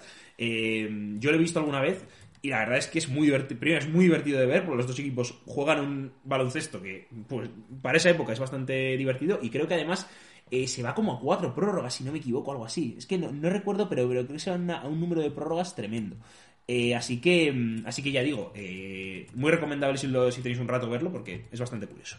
Eh, dicho esto, segunda cosa que pasó esta semana, en la cual nos hizo pues un poco tirarnos de los pelos a alguna gente y pues, pues un poco otra vez reabrir el debate con, con el tema de la anotación, fue ese Portland Trail Blazers Houston Rockets que se jugó en la que se jugó justo esta noche, bueno, eh, para vosotros ayer eh, o antes de ayer en este caso, eh, que acabó 131-114 con victoria para los de Oregón y donde Damian Lillard eh, igualó, que es algo que yo creo que nadie pensaba, ¿no? El, el máximo anotador de la temporada, que fue, ¿os acordáis ese partido de los Cavaliers contra, no me acuerdo quién ahora mismo, eh, que metió también 71 puntos en efecto Donovan Mitchell, y aquí Damian Lillard que eh, reventó todos los récords, bueno, no todos los récords, ¿no? Pero personales sí, ¿no? En la NBA se quedó a poco, pero bueno, eso se- otra vez 71 puntos, 6 rebotes, 6 asistencias, 22 de 38 en tiros de campo, sobre todo ese 13 de 22 en una cosa realmente espectacular, y que una vez más se queda en esos 71 puntos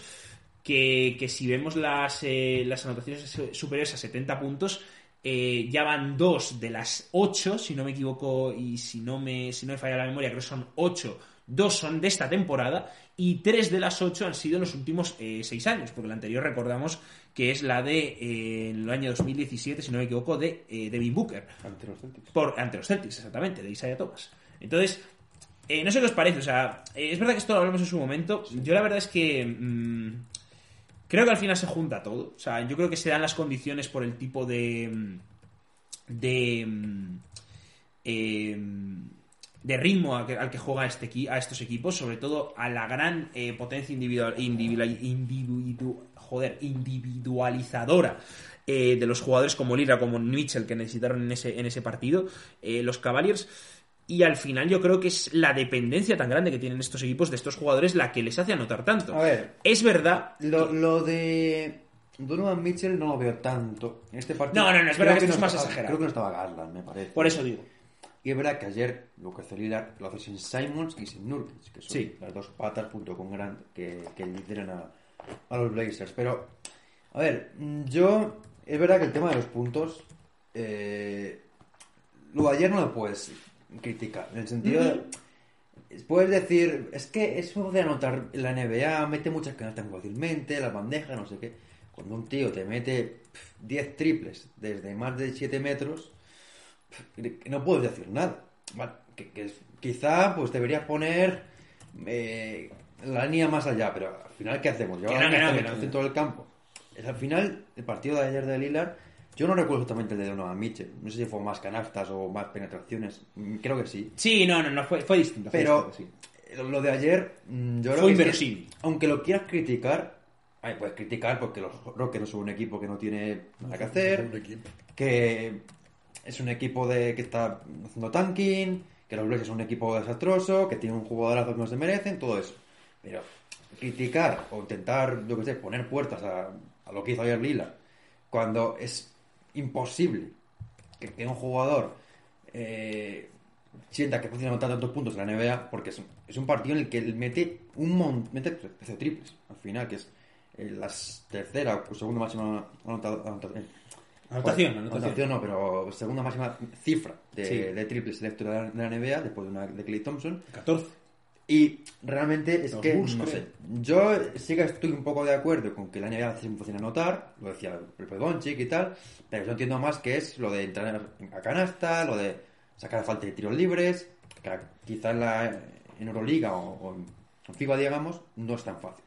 Pero un partido como ayer de Lillard, que mete 13 triples desde más de 10 metros, alguno de ellos, Sí. O es sea, que lo- no, no no puedes decir nada. Yo, yo estoy mucho en esa opción y yo creo que, que al final, yo siempre lo he dicho, yo creo que el talento muchas veces lo ponemos bajo sospecha cuando Sí. al final es talento y punto. Creo que también, evidentemente, no lo hace contra el equipo de la mejor defensa, Ya. pero hay que ponerlo en contexto, pero es verdad lo que dices tú, Mario, eso es cierto. O sea, es que hay algunos tiros que mete Lilar que es que no, aunque se lo defienda, mm, no sé, Marcus Smart, Gary Payton y Bill Russell, los mete igualmente porque es, es Lillard. Entonces, yo creo que es complicado jugar estas cosas. Es verdad que llama la atención que eh, en los últimos años, perdón, en, en los últimos, sí, bueno, años, pero en, la No, última- es que en esta temporada, temporada es- eh, es- se hayan es- metido 71 puntos, que es no la tercera y la cuarta mejor marca de la historia, Bueno, prácticamente. también que es la temporada que va a ser la historia por la vez que más veces anotaron 40 puntos en, en un partido en la misma. Es verdad que lo de 40 puntos es que cada jornada, cada, cada noche hay Sí, un jugador que llega a 40 puntos. Sí, pero yo creo que al final no es por la defensa, es porque precisamente se dan las condiciones de juego para que sucedan estas cosas. O sea, yo creo que al Porque final. Lillard y la misma noche hace 40, Claro. 17 algo, jockeys. Sí, que ojo, es verdad que Lila, es verdad que no es la tercera y cuarta, porque ahora me estoy acordando que hay algunas de más No, de, séptima, de Ellie. Baylor y tal y, y de Chamberlain. Pero creo que, que al final Lillard es un jugador que el talento que tiene es muy bestia. Y al final yo creo que es que. No sé, me parece que es, eh, que es puro espectáculo. O sea, al final. eh, creo que muchas veces la NBA la damos demasiadas vueltas y al final es que están los mejores juegos del mundo y Lillard hace estas cosas tan espectaculares. Yo ya digo, creo que sí que es verdad que le estamos ahí, eh, se están dando muchas más las condiciones, pero yo creo que es por juego y por evolución del juego más que por otra cosa. Que yo respeto a la gente que no le guste tanto, pero no creo que sea porque la NBA no se defienda. Y lo que dije el otro día, evidentemente en la NBA no se defiende todos los partidos igual con la misma intensidad. Y Houston, que está intentando perder el máximo de partidos, evidentemente, no te va, a hacer la defensa que te hacen los Celtics, que te hace eh, los Sixers, que te hace, no sé, eh, los Warriors, incluso en los partidos que quieren defender bien. Pero creo que tampoco, o sea, también hay que decir y hay que hacer ver que los mm, que en este caso yo creo que el tema de Lilar viene de que es un jugador muy bueno. Y es que la otra vez Y cuando que está metió. un temporador. Y cuando- que que cuando- equipo va como va. Y cuando dijimos lo de Donovan Mitchell, yo siempre, yo lo dije creo que también, o sea que al final es que los jugadores actuales son mejores que los que había en su momento y que además, o sea, me refiero, por pura evolución física son mejores. Entonces, entonces, es lo que te iba a decir. Y, y luego por la pura, por la, eh, ¿cómo decirlo? Por la pura evolución del juego, como dice Mario, el triple, el ritmo, la velocidad, todo hace que evidentemente los jugadores de ahora tengan muchísimas no solo tengan muchísimas más condiciones físicas para, para hacerlo mejor sino que además tengan unas condiciones tácticas mucho mejores. Entonces no es como que se esté desprestigiando meter 71 puntos. Por supuesto que no yo creo. No se lo que se está lo que se se está- normaliza.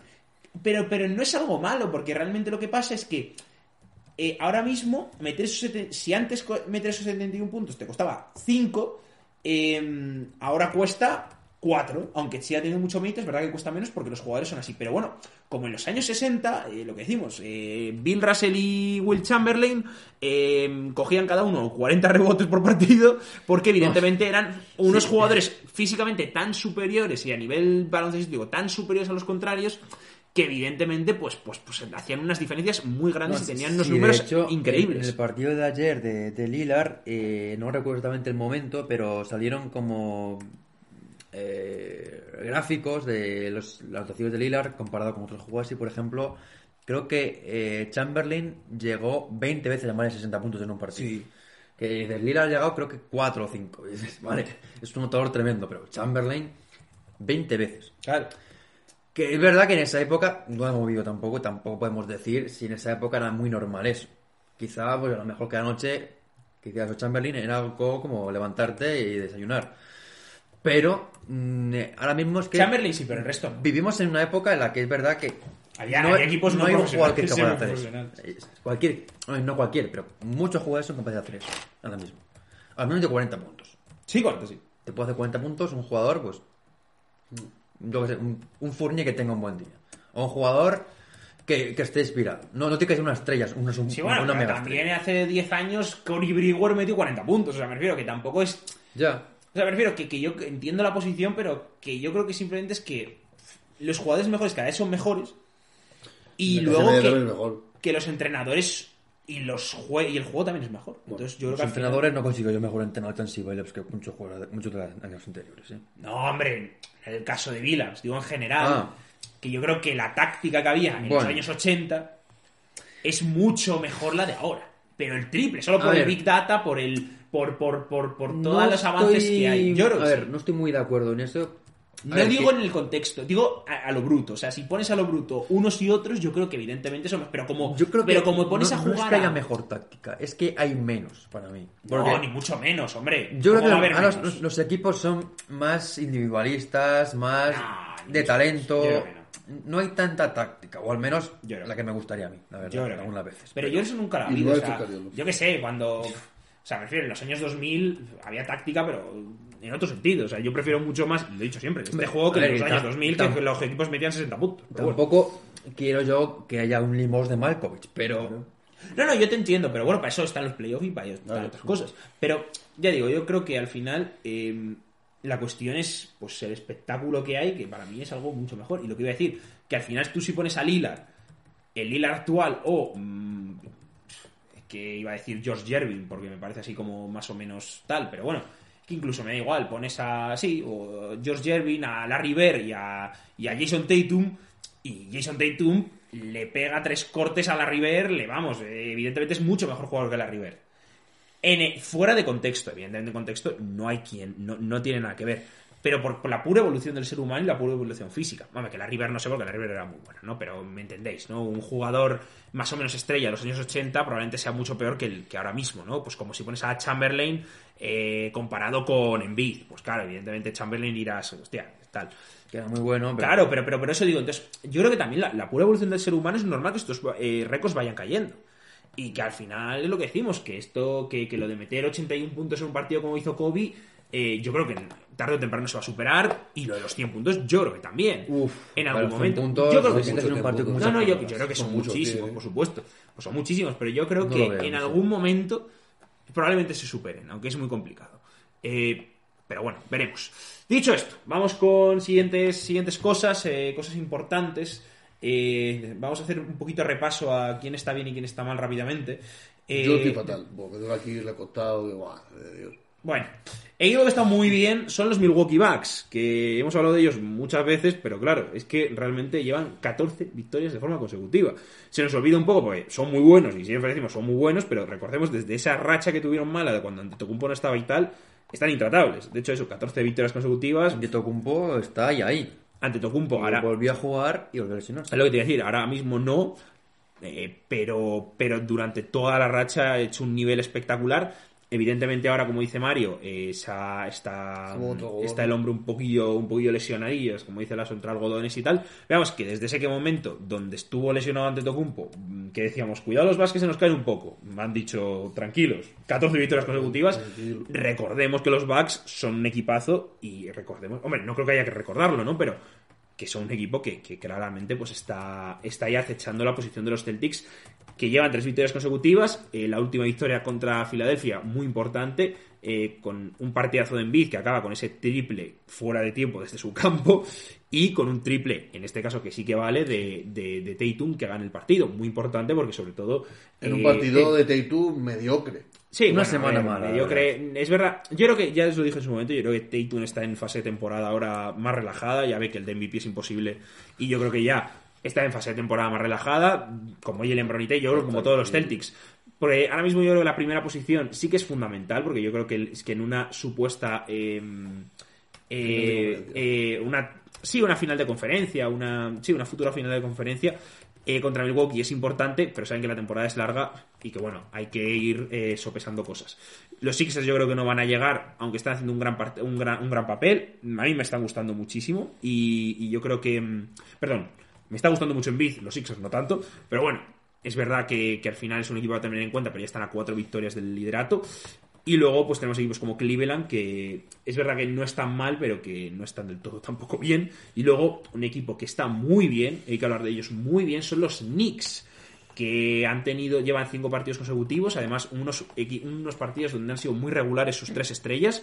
Eh, Barrett, que RJ Barrett, que se está hablando muy poco de él, y eso de que, mm, en el último mes, sobre todo a partir de, de 2023, está haciendo una muy buena temporada, me está gustando mucho. No, no hablé de él en anteriores podcasts antes del All-Star, pero hay que reconocer que Barrett, a partir eso, de- del mes de enero mediados, está haciendo mucha mejor temporada y mucho más regular.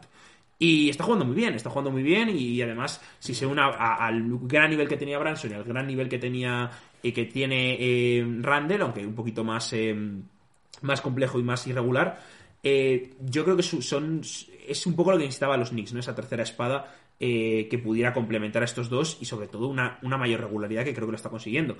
Los Knicks, sinceramente, no creo que lleguen a los Cavaliers, pero sí que creo que Brooklyn está cayendo un poco y que creo que, puede ir bastante bien. Miami Heat, cuatro derrotas consecutivas en la parte muy negativa de la expresión, porque al final eh, están jugando fatal. De hecho, eh, Jimmy Butler el otro día promovió incluso una reunión de jugadores para ver lo que pasaba, porque realmente Miami no da la sensación de ese equipo de otros años. De hecho, deberían tener cuidado. No, evidentemente no creo que se quedan fuera de playoff, pero en una primera ronda contra un Milwaukee o un- o un Boston. Es verdad que es Miami y hay que tener cuidado, pero se les puede comer. Y luego hay que hablar de que Atlanta Hawks ha expulsado a eh, nuestro amigo eh, Macmillan. Macmillan y están en conversaciones con eh, Quinn Snyder y con Udoka, que probablemente sea Quinn Snyder. Sobre todo Eh, si quieren de- no tener que luego destituirle. Exactamente. Conferencia Oeste, pues equipos- Avisen a todas sus amigas mujeres. Están pasando. Exactamente. Eh, y la conferencia está rápidamente. Eh, poca cosa está pasando, sinceramente, porque todo está bastante igualado. O sea, igual. Eh, Jokic que viene de hacer un partido espectacular, el, el último, el último que ha hecho con un, con un triple doble magnífico. Los Nuggets que todavía no han perdido ningún partido cuando eh, Jokic hace un triple doble. La verdad es que este dato es espectacular. Eh, y luego nada, eh, hay que destacar a, Sacramento, que con ese partido, además que comentamos, eh, lleva además tres victorias de forma consecutiva, colocándose en una tercera posición espectacular para ellos, como si se llegan a decir a principio de temporada, no se lo creen. Eh, Phoenix está en una cuarta posición, mucho más cómodo y además con el traspaso de Kevin Durant y todo, aunque Kevin Durant, pues evidentemente todavía eh, no ha jugado. eh, creo que creo que está en una posición mucho mejor eh, de cara a ese, a ese debut. Eh, los Clippers, ya hemos hablado un poco de ellos. Y sobre todo hay que hablar de un equipo que a mí me está preocupando un poco, que son los Dallas Mavericks en la parte negativa. Eh, Dallas que ayer perdió contra los Lakers, un, un partido que iba ganando de muchísimos puntos y que sobre todo a mí me preocupó eh, lo mal que está funcionando la pareja Doncic eh, Irving. Eh, en- llegaban ese partido con un 50%, un 3-3, y ahora ya se han puesto en números negativos después del traspaso. Preocupante porque, sinceramente, Irving no le veo nada integrado en el equipo y veo a, a este a, a Doncic con muy poca también eh, presencia ofensiva, mucho menor eh, que otras veces, pero no, no, no positivamente decir que involucre más a sus compañeros, sino que directamente él no, no, no está bien y no me gusta nada su, su, eh, su rol al lado de Irving. Tampoco me gusta el de Irving porque sinceramente creo que no existe su rol. Así que eh, tendrá que trabajar mucho eso Jason Keith, que no sé yo si es el mejor gestor para eso. Y que, bueno, ya sabéis que esta semana, eh, os lo hablaba un poco cuando se produjo el traspaso, se ya ha salido rumores de que Irving quizá podría estar hablando con los Lakers de cara a la próxima temporada de ir a los, al equipo angelino. A mí no me suena mal esto, o sea, creo que puede suceder y ya lo dije la otra vez que, que, bueno, sería un desastre completo haber hecho ese traspaso los Mavericks para que al final se te vaya Irving. Entonces, bueno, eh, ya digo, ese partido contra Lakers me preocupó bastante. Veremos cómo siguen, pero la verdad es que no, no está para nada, no está para nada bien la cosa. Eh, equipos que donde tampoco está para nada bien la cosa eh, son tanto Minnesota como los Pelicans. Minnesota que sigue eh, con bastantes lesionados y además pues ese traspaso de D'Angelo Russell, aunque D'Angelo Russell no, no ha jugado todavía, eh, pues, pues tampoco les ha ayudado demasiado. Y New Orleans Pelicans que sin Zion Williamson se están hundiendo de una forma increíble. O sea, llevan tres partidos consecutivos perdiendo. pero en los últimos, leí el otro día estadística, en los últimos creo que 15, 20 partidos han ganado poquísimos, poquísimos. Es que no, no me acuerdo del porcentaje, pero es ínfimo. Eh, están ahora mismo décimos y con muchas posibilidades de caer fuera de playoff porque sobre todo hay un, perdón, de play-in, hay un equipo que está fuera de play-in y que está claramente con la flechita para arriba después de ese traspaso que les ha dado muchas esperanzas, que son los Lakers, que ayer dieron una buena versión, es verdad que la primera parte fue muy mala, pero luego sobre todo con Vanderbilt, que es un jugador que les puede venir bien a nivel intendencia, es verdad que no es un gran jugador, pero es un jugador que necesitaban, muy pegamento, y que sinceramente con, esos con esas tres victorias consecutivas eh, asoman un poco la cabeza. A mí me gustó ayer mucho Anthony Davis el final de partido que hizo. Es un jugador que sigue sin tener ningún tipo de, de- presencia ofensiva en la zona, pero que más allá de eso eh, cogió muchos rebotes ofensivos eh, y de hecho suyo es también el tiro clave. En esos tiros de media distancia y de, y de 4 metros es muy bueno. Otras cosas no tanto, pero bueno. La verdad es que es un, es un jugador que está recordando un poco a ese nivel de 2020. Ojalá Ojalá no se lesione y continúe para adelante. El que sí que se lesionó fue LeBron James. No parece de gravedad, continuó jugando hasta el final, pero es verdad que, que- que- que hay que decirlo. Y luego, otra cosa que se me ha olvidado de Dallas, que es demasiado dependiente de sus triples. Y cuando los triples los tira. Josh Green y eh, Tim Hardaway Jr., pues sobre todo pues eso, un jugador como Josh Green, como Tim Hardaway, como Justin Holiday, que no son J.J. Redick, Stephen Curry y Clay Thompson, pues quizá no sea tu mejor opción para ganar y sobre todo cuando se te acaba esa forma no tienes otra forma de, de- de conseguir eh, absolutamente nada. Eh, por lo demás, eso es un poco todo. Eh, sinceramente, eh, ya digo, yo creo que mm, eh, muchas esperanzas y muchas expectativas eh, con, con lo que queda de temporada. No creo que por el oeste, en las posiciones superiores y en el este tampoco se mueva nada, pero a partir de ahí está todo muy abierto, porque como digo, a partir en el, en el este, sobre todo a partir de esa sexta posición, que yo creo que pronto será ocupada por los Nets, porque los Knicks subirán, a partir de ahí, Brooklyn, Heat, Atlanta, Toronto, eh, Washington e incluso podríamos meter a los eh, Chicago Bulls, cualquiera puede cavar con donde sea. O sea, puede cavar incluso, eh, yo que sé, hombre, no, evidentemente es difícil que los Bulls acaben sextos o séptimos. Pero a partir de ahí el play-in está muy, muy abierto. Eh, de hecho, es que entre los Bulls y los Miami Heat, que son los séptimos, hay solo cuatro partidos. Y luego en el oeste un poco parecido, las tres posiciones eh, no creo que se cambien, desde luego la segunda y la primera no. Eh, creo, luego Phoenix es verdad que con Durán pueden asaltar esa tercera posición eh, y los Clippers también, pero a partir de eso, de, sobre todo eso, esa cuarta posición y los Clippers y, y Suns, todo puede cambiar. Quintos están, como digo, el equipo angelino con 10 partidos y medio y a partir de ahí a 11 partidos, a tan solo medio partido Dallas, a un partido y medio de ellos está Golden State, a dos partidos Utah Jazz que son ya octavos, eh, Minnesota Timberwolves a también dos partidos y medio, dos partidos y medio también Pelicans, tres partidos eh, Portland y tres partidos y medio los eh, Ángeles Lakers. Por lo tanto, en la- entre la posición eh, cuarta y la posición eh, decimosegunda solo hay tres partidos y medio. Es una cosa espectacular y que yo creo que deja muy abierto sobre todo esta clasificación del oeste. Así que nada. Y que quedan ya Sí, unos 20 partidos para, para acabar. Tan la solo quedan 20 temporada partidos, regular. exactamente. Y, y ya digo, Si me permites. sí, Eh, solo un inciso. mm, Recordar aquí unos números del mes de febrero de Damian Lillard.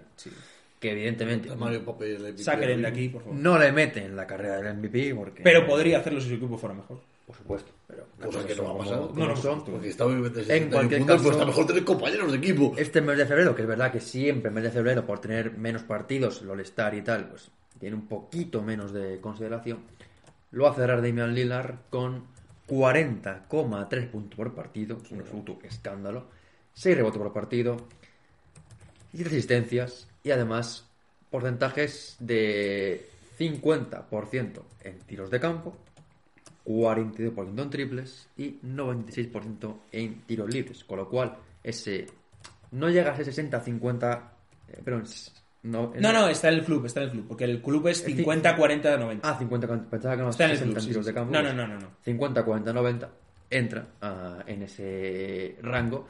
Y bueno, pues eh, el mes de febrero de Damian Lillard, que evidentemente a su equipo no así que tampoco va a tener un gran mes, pero por su lado, al menos sí que nos alegramos de, después de la temporada pasada tan mala por la lesión que tuvo, poderse recuperar y volver a dar su mejor nivel, aunque pues lamentablemente su equipo no le sigue. Sí, no, no está, ni, no está ni en play-in. el- los- No, no, ahí los- mismo- ahí están a, a- los a- estos, a eh. medio partido de- del noveno que ocupan los Timberwolves.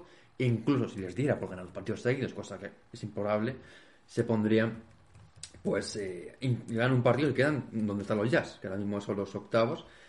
Y eh, próximo, el próximo partido lo tienen contra los Warriors, que en caso de ganarles eh, se pondrían a medio partido de ellos, que están ahora mismo séptimos, que es el primer equipo de play-in. Con lo cual, pues si le da por ganar partidos de vez, de vez en cuando, uno seguido, pues se puede meter en la pelea. No a ocurrir, por supuesto, pero ahí está la posibilidad.